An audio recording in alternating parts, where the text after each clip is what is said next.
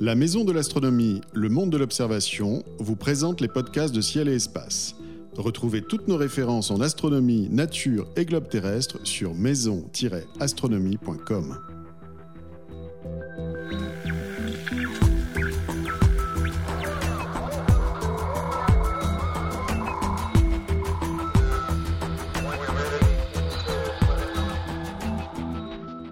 Bonjour et bienvenue sur les podcasts de Ciel et Espace. Pendant plusieurs milliers d'années, des scientifiques chinois organisés dans les grands observatoires impériaux ont noté avec la plus grande précision, jour après jour, mois après mois, tous les phénomènes célestes. Et les milliers de textes conservés couvrent des périodes allant du 5e siècle avant l'ère moderne jusqu'à la fin de la dernière dynastie des Qing en 1911. Bonjour Jean-Marc Bodévideo. Bonjour. Nous sommes euh, en compagnie euh, aujourd'hui euh, de l'astronomie chinoise et en particulier de l'ouvrage que vous venez de faire paraître et que vous signez intitulé 4000 ans d'astronomie chinoise sous-titré Les officiers célestes paru chez Belin. Vous êtes astrophysicien au commissariat à l'énergie atomique et aux énergies alternatives. Je dirais que ce premier texte que j'ai lu de votre livre euh, mérite qu'on s'arrête pratiquement à chaque mot pendant plusieurs milliers d'années. C'est pas quelques centaines d'années, c'est pas quelques générations, c'est des milliers d'années. Des scientifiques, vous parlez bien de scientifiques, d'observatoires, de grands observateurs impériaux. Vous parlez aussi de tous les phénomènes célestes observés pratiquement comme le concierge, chaque jour, chaque heure, chaque mois, chaque semaine d'une période qui euh, s'étale euh, pratiquement sur 40, 40, siècles. Je dirais que euh, quand on vous lit, on se dit mais c'est totalement inconnu. Oui, c'est totalement inconnu et c'est effectivement assez exceptionnel, hein, puisque nous n'avons aucun équivalent à l'échelle de la planète dans aucune autre partie du monde. Donc cette préoccupation qu'ont eu les Chinois sur de si longs siècles euh, du ciel, en fait, est très très très exceptionnelle et euh, évidemment cette, euh, ce souci qu'ils ont eu d'observer avant tout le ciel. C'est pour ça que moi, ce qui m'a touché, c'est que en fait, je me sens plus proche de ces scientifiques. J'ai des appels scientifiques parce qu'ils ont vraiment fait le travail d'un scientifique, c'est-à-dire consigner ce qu'il se passait avec précision, de telle sorte qu'on peut encore utiliser leurs textes. Et tout ce travail-là a été fait dans un contexte d'un pays dans lequel le ciel, effectivement, était un repère fondamental. Alors, on va revenir à ça, mais d'abord, euh, personnellement, comment les avez-vous rencontrés? Comment êtes-vous, euh, je dirais, euh, tombé dans la marmite de l'astronomie chinoise ancienne? Est-ce que c'est par l'astronomie chinoise moderne? Non, pas du tout.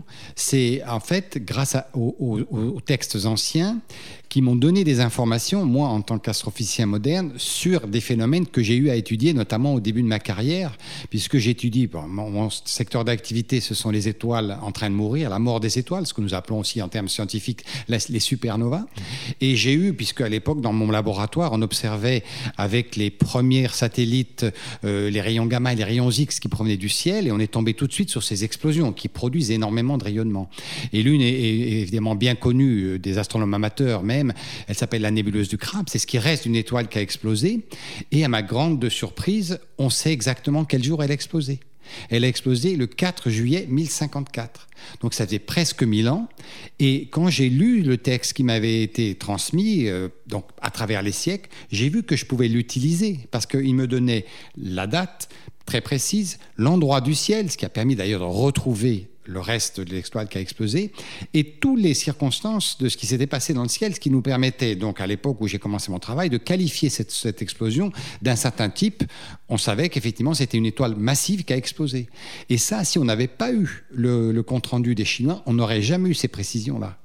Et donc, c'est vraiment par le biais professionnel que je suis arrivé. Alors après, évidemment, le, problème, c'est que je me suis dit, bah, ça doit être connu de tout le monde. Moi, je suis jeune scientifique, bon, voilà. Et j'ai cherché, cherché partout, partout, dans les encyclopédies, dans les ouvrages spécialisés. Il n'y avait rien de précis sur toute cette euh, ce, background, cette espèce de, de, connaissance qui était. Alors, je me suis dit, mais c'est pas, pas du tout possible. Et ça a déclenché chez moi une telle curiosité que ça a motivé un voyage que j'ai organisé avec l'aide du CEA à Pékin en 88-89. Et c'était pour partie pour travailler sur la science chinoise moderne, vous l'avez évoqué tout à l'heure, mais aussi pour rencontrer des historiens des sciences en Chine, puisque évidemment en Europe on, feignait, on, semblait ne pas savoir du tout ce qui s'était passé en Chine. Hum, comment expliquer ça d'ailleurs? Comment expliquer cette euh, éclipse, euh, si je puis dire, de la connaissance de 4000 ans d'astronomie chinoise dont on va évidemment parler, extrêmement riche et extrêmement documentée comme vous l'expliquez, mais pourquoi est-ce que ces informations-là euh, je dirais, n'ont pas disparu, mais en tout cas n'émergeaient pas je pense qu'il y a beaucoup, beaucoup d'explications possibles et elles vont tous concourir au même résultat.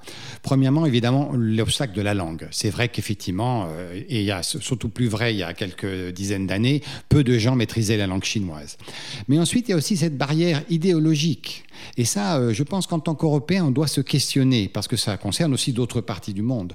On a toujours considéré que la science était née en Europe, comme s'il n'y avait rien eu depuis le siècle des Lumières et avant le siècle des Lumières, quelque part d'autre dans le monde. Or, c'est tout à fait faux. Donc cette barrière idéologique nous a prémunis de la curiosité naturelle qui nous aurait dû nous amener effectivement à se dire, ben, finalement, que s'est-il passé dans le reste du monde mmh. Et alors, c'est vrai que dans le cas de la Chine, ce qui est, c'est pour ça que j'ai été très intéressé par la quantité de matière disponible, parce que tout est écrit. Et c'est vrai que si vous travaillez par exemple en Afrique, c'est beaucoup plus compliqué. Donc voilà, mais la Chine, ça existe et pourtant ça a été ignoré et, pendant longtemps. Alors c'est ça aussi qu'on découvre en vous lisant, c'est que finalement on avait l'impression toujours que euh, les Chinois avaient détruit les documents, euh, que chaque dynastie qui euh, succédait à, une autre détruisait le, le passé. Or, vous faites état d'une quantité extrêmement impressionnante de documents, qui sont d'ailleurs en très très bon état pour une grande part à la fois des observations, mais des cartes du ciel, des comptes rendus extrêmement détaillés. Donc là aussi, euh, je dirais, il y, a un, biais dans notre connaissance qui est que euh, la matière est extrêmement riche. Extrêmement riche et surtout, euh, évidemment, vous savez que la civilisation chinoise a bénéficié de, grandes inventions. La première, effectivement, a été celle du papier, qui a quand même facilité énormément la conservation des textes. Ensuite, celle de l'imprimerie, bien avant l'Europe. Donc tout ça a fait que chaque dynastie, mais c'était organisé d'ailleurs par un événement spectaculaire qui a eu lieu en Chine, euh, en l'an moins 213 avant notre ère, qui a été le grand incendie des livres sous le premier empereur, euh, celui qui a unifié la Chine pour la première fois, a été responsable d'un autodafé géant qui, à son époque, et par conflit avec les intellectuels, qu'on pourrait dire de l'époque, les lettrés, a, voulu éliminer tous les textes philosophiques existants pour ne mettre en valeur que ses propres réalisations. Et juste après les Han sont arrivés, c'est la première grande dynastie euh, qui a effectivement la source de la culture euh, classique chinoise. Et un historien des sciences particulier qui s'appelle Sema Tsien s'est ému du fait qu'on avait perdu énormément de textes. Il a fait le tour de toute la Chine dans un périple qui est absolument extraordinaire. Il faut voir comment la Chine devait être organisée pour permettre à cet individu d'aller aux quatre coins de, l'Empire chinois, réunir ces textes et les consigner dans un ouvrage qui est resté célèbre, qui s'appelle Les Mémoires historiques du grand historien, le Xue en, en Chine, et qui a la première encyclopédie chinoise. Et par la suite, ça a été transmis à toutes les dynasties. Et à chaque fois qu'une dynastie disparaissait, la suivante écrivait l'histoire de la dynastie qui l'avait précédée. Et ça s'est perduré comme ça jusqu'à jusqu'à la dernière dynastie. Les destructeurs, c'était la dynastie des Qin qui ont donné leur nom à la, Chine euh, Exactement. actuelle. Hein, Parce qu'on prononce, mais que ça s'écrive Q-I-N, ça se prononce Qin, et c'est effectivement l'origine de l'union de la Chine. Alors, est-ce qu'on peut parler de ce ciel chinois, je dirais, euh, peut-être euh, avec les, les dynastie antique. D'abord, euh, est-ce qu'il a une particularité, euh, ce ciel chinois, une spécificité que n'a pas le ciel occidental? Oui, alors il a une grande spécificité, c'était qu'il est lié au pouvoir politique. C'est-à-dire que le, ciel, ça n'est pas du tout pour les Chinois quelque chose où on met des dieux puis on s'en occupe plus. Enfin, c'est un peu le ciel grec, quoi. Voilà, exactement. Au contraire, c'est le miroir de la Terre. D'ailleurs, c'est bien dans la théorie, enfin, de, la, notamment du taoïsme chinois, qui met toujours les contraires, qui associe les contraires. Vous savez, le yin et le yang. Eh bien, le terre et la ciel, la terre et le ciel sont intimement mêlés, à tel point que c'est un vrai miroir au sens strict. C'est-à-dire que les constellations chinoises dans le ciel sont le miroir des, par exemple, des parties de la cité interdite où, était effectivement se déroulait la vie de l'empereur. Et le pôle céleste, c'est-à-dire l'étoile particulière dans le ciel que tout le monde peut voir comme un point fixe, puisque c'est là autour duquel de, tout tournent toutes les autres étoiles, c'était l'empereur céleste. Mm. Donc l'alter ego de l'empereur terrestre, c'était l'étoile polaire. Et autour de cette étoile s'organisait toute la cité interdite et ensuite tout l'empire chinois. Donc l'empereur est à la fois le représentant du ciel sur la terre. Il doit faire le lien entre les deux. Il doit savoir. C'est Bien sûr. Il, doit être, je dirais, maître, maître du ciel et maître de la terre en même temps Exactement. Et il, tient, il détient son pouvoir de ça. C'est-à-dire que si vous voulez, l'empereur n'est rien s'il ne peut pas prévoir, organiser et décrire ce qui se passe dans le ciel. C'est ce qui explique d'ailleurs cette, cette grande, ce grand soin qui était accordé notamment aux phénomènes transitoires du ciel, un mm. peu anormaux finalement, parce que l'empereur devait expliquer cela. Alors évidemment, c'était souvent sous une forme un peu qu'on nous appellerons d'astrologie, mais néanmoins, c'était basé sur une observation précise. Et ce, ce concept-là, c'est appelé dans un, en chinois le Tianmin, c'est-à-dire c'est le mandat céleste. C'est-à-dire l'individu empereur ne devait pas se, se, enfin, se référer à une quelconque famille, par exemple, pour hériter de la fonction. Non, il devait prendre cette fonction en, montrant qu'il était capable de garder l'harmonie entre le ciel mmh. et la terre.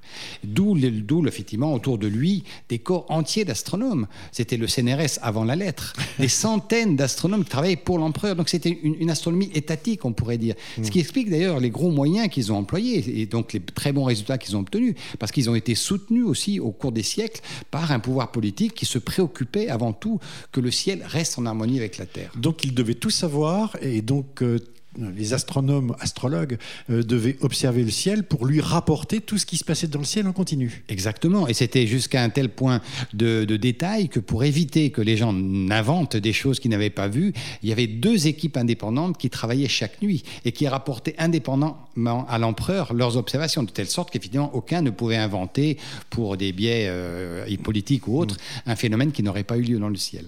Alors à quoi ressemble, je dirais, physiquement le ciel et sa représentation? Euh, Vous publiez euh, des cartes qui sont tout à fait extraordinaires d'ailleurs, euh, qui ont été retrouvées dans, je crois que c'est le, le monastère des mille Bouddhas, je crois, où vous racontez qu'ils ont, ont été découverts plus de 40 000 manuscrits datant du 4e au 10e siècle dans une cache aménagée derrière un mur. Et, là, on découvre, mais c'est extraordinaire, la représentation des constellations. Euh, alors, il y en a beaucoup, plus de 230 et quelques, euh, sur euh, quelques milliers d'étoiles, je crois, beaucoup, beaucoup, beaucoup d'étoiles. Et là, on est, je dire, en tant qu'observateur du ciel qui connaît un petit peu les cartes du ciel, totalement désorienté par la représentation. À quoi ressemble le ciel chinois? Alors, le ciel, effectivement, chinois, je voudrais juste à un moment revenir sur le document lui-même, parce que c'est extraordinaire, cette histoire. cette cache, évidemment, c'est devenu un trésor pour l'humanité. Les documents qui ont été trouvés, il y en a très peu qui concernent l'astronomie, mais en revanche, il y en a beaucoup qui concernent les, textes du, bouddhisme, qui sont en différentes langues, dont beaucoup ont disparu. C'est les seules traces qu'on ait de certaines langues sont dans ces manuscrits qui ont été donc scellés en l'an 1000 dans une cache secrète découverte par hasard au début du XXe siècle. Et, moi, l'aventure veut qu'effectivement, j'ai lu euh, l'histoire de cette carte en un petit paragraphe qui figurait dans le livre du grand sinologue Joseph Nidam, et je pensais que tout le monde connaissait parfaitement cette carte. Et c'est moi, en demandant à la British Library, qui est maintenant dépositaire du fonds qui a été trouvé dans cette euh, région de la Chine, au nord, hein, dans un oasis très particulier du désert de Gobi, qui m'a dit, ben, nous n'avons aucune description, on a vu trois lignes qui ont été écrites il y a une cinquantaine d'années. Personne n'avait étudié cette carte. Alors cette carte, elle est très très particulière. C'est la plus ancienne carte connue au monde, au monde. du ciel, hein, c'est-à-dire dans toute civilisation confondue. Ça ne veut pas dire que ça soit la première qui a été faite, il faut bien être clair là-dessus. Mais elle a été conservée dans un état effectivement remarquable de conservation. Et elle nous décrit donc, on a une carte d'abord extrêmement moderne dans sa présentation. C'est ça qui m'avait frappé la première fois que je l'ai vue. Si vous, vous mettez en rapport cette carte avec un planisphère moderne, vous savez, un planisphère terrestre, où on a effectivement une zone rectangulaire qui est centrée sur l'équateur, qui vous décrit tout ce qui approche de l'équateur, puis après on se rend bien compte que ça fait des, tas de distorsions au niveau des pôles, donc on la complète par deux cartes euh, finalement circulaires qui mettent les régions des pôles. Et eh bien c'est exactement ce mode de présentation qu'on a sur cette carte-là. Et c'est pas du tout une carte qui a été faite comme ça, manuellement, euh, rapidement. C'est une carte méthodiquement organisée. Ça, on a pu le montrer par une étude qui a été publiée d'ailleurs sur les méthodes de projection mathématique qui ont été employées. Et dans cette carte se déploie tout le ciel chinois. Vous l'avez dit, 237 constellations toutes différentes, beaucoup plus petites, vous le constatez effectivement, puisque nous, dans, le, dans, la, dans la civilisation grecque notamment, on avait hérité pour l'hémisphère nord de 49 seulement de constellations, c'est-à-dire de très très grandes régions du ciel. Quand vous parlez d'Andromède, c'est toute une région énorme. Donc les Chinois ont pris une autre démarche. Ils se sont dit, mais nous, on veut localiser des phénomènes dans le ciel. Donc faisons des petites constellations. Et si nous donnons le nom de la constellation, non, pratiquement nous donnons l'endroit du ciel extrêmement précis. Et c'est arrivé pour cette explosion d'étoiles dont je vous parlais tout à l'heure, celle 2054, c'est dans un, une astérisme, on va dire astérisme, parce que constellation serait plutôt euh, quelque chose de grand. Astérisme, on va dire c'est une, une, réunion de quelques étoiles. C'est dans l'astérisme mmh. appelé Tianguan. Et Tianguan, c'est une région de la constellation du taureau qui est très petite. Alors ce miroir entre le ciel et la Terre, on le retrouve dans, dans la carte du ciel. D'abord, il faut se débarrasser d'idées. Euh, vous expliquez euh, très clairement que euh, en, Chine ancienne, il n'y a pas quatre points cardinaux, mais cinq. Le centre est un point cardinal avec le nord, le sud, l'est, ouest. ensuite sont associés à ces points cardinaux euh, beaucoup de choses, des éléments, cinq éléments, ce que vous appelez la théorie des cinq éléments, avec donc les points cardinaux, mais aussi des animaux mythiques. il y a des couleurs, il y a des planètes associées, il y a des éléments, l'eau, la terre, le feu, le bois, le métal, si mes souvenirs sont bons. Donc il y a, une symbolique euh, qui, est en lien, en miroir avec la Terre. Exactement. Et c'est une, des profondeurs de la philosophie et de la culture chinoise qui m'a beaucoup séduit, et je dois le dire, c'est que la, mentalité chinoise, notamment par rapport à la science, est totalement antagoniste de la méthode européenne, euh, qui est, on pourrait dire, réductionniste, c'est-à-dire on coupe la chose en morceaux pour essayer de trouver où est la réalité. Le chinois fait l'inverse. Il essaye de, de, de voir les correspondances et il essaye de globaliser. Et c'est pour ça que dans ce qu'on appelle la théorie des cinq éléments, il y a cette idée, c'est qu'on met en rapport les couleurs, les planètes, les directions géographiques, pour essayer de décrire un monde global, c'est-à-dire un monde dans lequel tout correspond à tout. Et c'est très très séduisant et ça a même maintenant une répercussion assez importante, même en, enfin dans la science moderne. On, l'évoquera peut-être, mais je pense que la pensée chinoise serait une, un point d'ancrage de la pensée scientifique moderne très intéressante puisque elle ne, euh, elle, elle, elle, trouve que la réalité est toujours l'association de deux contraires. Hein, si on parlait du yin et yang, mm. et eh ben je pense que dans la physique fondamentale, c'est ça qu'on trouve en ce moment. Mm. C'est-à-dire que donc voilà. Et cette, cette démarche finalement est aussi très très séduisante pour nous Européens puisqu'elle complète notre, notre mode de, pensée. Notre mode de pensée a été très efficace, personne n'en doute, mais il arrive à, une butée puis de toute façon il nous manque un petit peu quelque chose. Et mettre en fait en face des contraires, dire que par exemple il n'y a pas la lumière et l'ombre, il y a la lumière et l'ombre en même temps. Et ça, ça définit une réalité. Et c'est beaucoup plus puissant, je pense, dans un certain nombre de contextes. On peut dire que c'est la, place, la place d'une certaine façon de la philosophie taoïste dans la représentation du ciel? C'est ma, c'est mon impression. Je ne sais pas si c'est la réalité, mais je pense que la science chinoise, notamment la science au sens nous l'entendons, l'expérience, l'observation, c'est la pensée taoïste qui était à, la source de ça, mm. qui était effectivement en même temps des alchimistes, en même temps des qui cherchaient l'immortalité. Vous voyez des, tas de choses comme ça qui sont le substrat de la science au départ, hein, de mm. toutes les civilisations. Vous, parlez d'alchimie, mais c'est remarquable et c'est frappant pour euh, justement les points cardinaux. Euh, euh, on, a Mercure avec la tortue noire, on a euh, Mars avec l'oiseau rouge, euh, on, a Vénus avec le, tigre blanc. Euh, on sait pas si on a le, on a l'est, hein. donc ça c'était nord, sud, ouest. L'est, on a le dragon bleu avec Jupiter.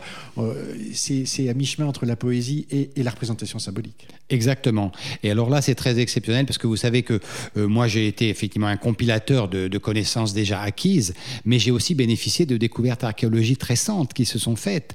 Et là, par rapport à cette symbolique des, animaux mythiques qui, décrivaient les, cinq euh, points géographiques cardinaux, comme on, le dit en Chine, eh ben on a découvert, je crois, c'est en, 88-90, une tombe dans laquelle il y avait, sous forme de coquillage, le dragon et le tigre. Et ça a daté immédiatement, la tombe est datée de moins 3000. Donc quand j'ai mis 4000 ans d'astronomie, j'aurais pu mettre 5000 ans. Parce que depuis moins 3000, on sait qu'il y avait déjà ancré cette géographie astronomique qui était notamment marquée dans les tombes. Donc si vous voulez, c'est ça qui est, c'est une, une symbolique très très ancienne. Ça n'est pas une symbolique reconstruite récemment. Le zodiaque a une place dans l'astronomie chinoise Exactement. Mais alors, c'est un zodiaque totalement déroutant pour nous. Ben, le zodiaque, nous on sait, c'est 12 signes zodiacaux dans, chez les Grecs pour marquer effectivement la position du Soleil. L'autoroute des planètes. L'autoroute des planètes. Alors les Chinois ont conçu un zodiaque qui reste encore une petite énigme parce qu'ils ont découpé, au lieu de découper en 12, ils ont découpé en 28. Alors, on n'a pas vraiment compris la légitimité de ce 28 heures. C'est pour ça que beaucoup de gens ont fait référence aux 28 stations de la Lune, puisqu'on pourrait, finalement, le 28 jours de la Lune, 27 jours de la période synodique, ça pourrait. Et puis, effectivement, ça a été utilisé par les Arabes. Mais là aussi, une découverte archéologique nous a énormément aidés. En, fait, en 1978, on a découvert dans une tombe, un, la tombe datait de 5 siècles avant notre ère, un couvercle de, de, de cercueil sur lequel étaient marquées ces 28 stations avec leur nom chinois. Donc ça, pas peu, ça ne peut pas être un emprunt à l'extérieur, parce que ça a été un grand débat. Donc on s'est interrogé sur les, les, significations. Alors, ce qui est étonnant, c'est que en, contradiction avec l'astronomie euh, grecque également, il semblerait, et ça on peut le montrer assez, vite avec beaucoup d'observations, les Grecs avaient pris ce qu'on appelle l'écliptique, le chemin des planètes, hein, pour, comme, plan de référence. Eh bien, les Chinois ont choisi l'équateur. Et donc ces 28 stations sont des 28 stations équatoriales. Et on a déduit, par effectivement un certain nombre de textes nous sont restés, qu'ils servaient de, de repères de coordonnées. Parce que avant les physiciens et les astrophysiciens modernes, les Chinois depuis, mettons, depuis les Han, utilisaient des coordonnées qui sont exactement l'ascension droite et la déclinaison que nous utilisons aujourd'hui. Ils repéraient leurs coordonnées sur le plan de l'équateur, ce que nous appelons l'ascension droite, et ensuite, à la différence de nous, ils avaient la déclinaison, mais qui n'était pas mesurée à partir du plan de l'équateur vers le pôle, mais du pôle vers l'étoile. C'est juste un complément. Et donc, on s'est rendu compte que ces 28 stations euh, facilitaient le repérage, parce qu'ils donnent toujours comme coordonnée équatoriale l'ascension droite, non pas une ascension droite par rapport à un point de repère euh, comme on a à nous le mm. point vernal, mais par rapport à, chacune de ces étoiles déterminatrices. Donc chacune de ces étoiles est une déterminatrice. On nous disent c'est à tel degré de telle étoile de cette mm. constellation. Du, Donc le zodiaque est aussi également un, un système de coordonnées en fait, secondaire.